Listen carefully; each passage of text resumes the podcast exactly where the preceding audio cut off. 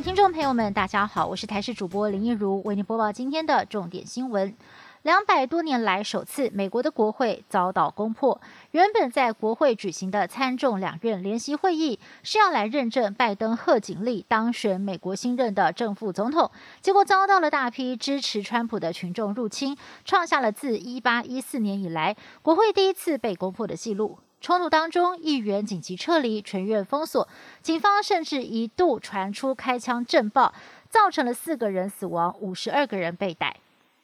美国总统大选在六号进行了国会联席会议的认证程序，许多的川粉涌进华府大游行。总统川普也现身集会现场发表演说，不但继续的拒绝接受大选结果，甚至还暗示并且鼓励民众为了他站出来奋战。后来川粉涌向国会大厦，宛如一支出征大军。接着，场面一发不可收拾，华府街头也爆发了警民冲突。虽然川普后来在推特上面要大家回家，但是也就是因为他的煽风点火，造成了国会大混乱。Twitter 跟脸书都暂时封锁他的账号，如果再犯，就要永久封锁。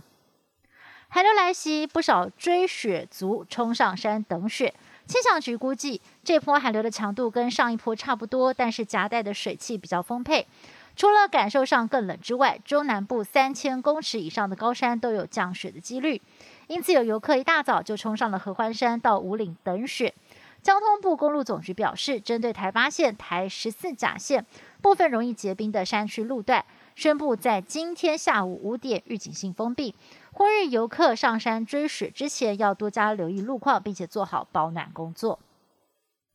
新冠肺炎英国变种病毒株在全球肆虐，而台湾在今天再传新增一例。指挥中心将三十一株病毒株做了检测之后，除了目前公布的按七九一、七九二以及按七九三跟七九九之外，先前确诊的按八零四英国籍三十多岁的男子也确定感染了英国变种病毒。累计台湾目前一共有五例感染英国变异病毒的个案。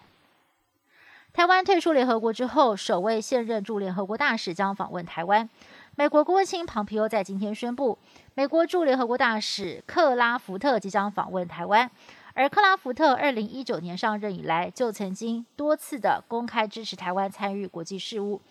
根据了解，克拉福特主动争取访台，而外交部则是在去年十二月底得知消息，列为最高机密安排当中。访台的时间可能就落在一月二十号，川普卸任之前。外交部对此表示欢迎，要象征台美全球伙伴关系的进一步提升。美国乔治亚州的两席参议员决选结果大致底定了，由民主党非裔牧师华诺克，还有年仅三十三岁的新秀奥索夫，以纤维的差距击败了共和党现任参议员，红地一系变成蓝天。如此一来，两党在参议院的席次都是五十席，而兼任参议院议长的副总统贺锦丽将可适时的投下关键一票。再加上众议院现在也是由。民主党来掌控，所以拜登政府将迎来难得的完全执政。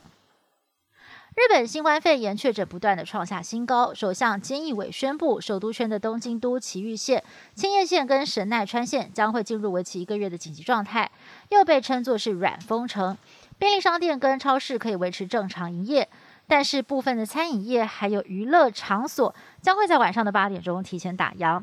违者，政府将会公布店名。而面对可能来临的抢购潮，店家也备好存货来应战。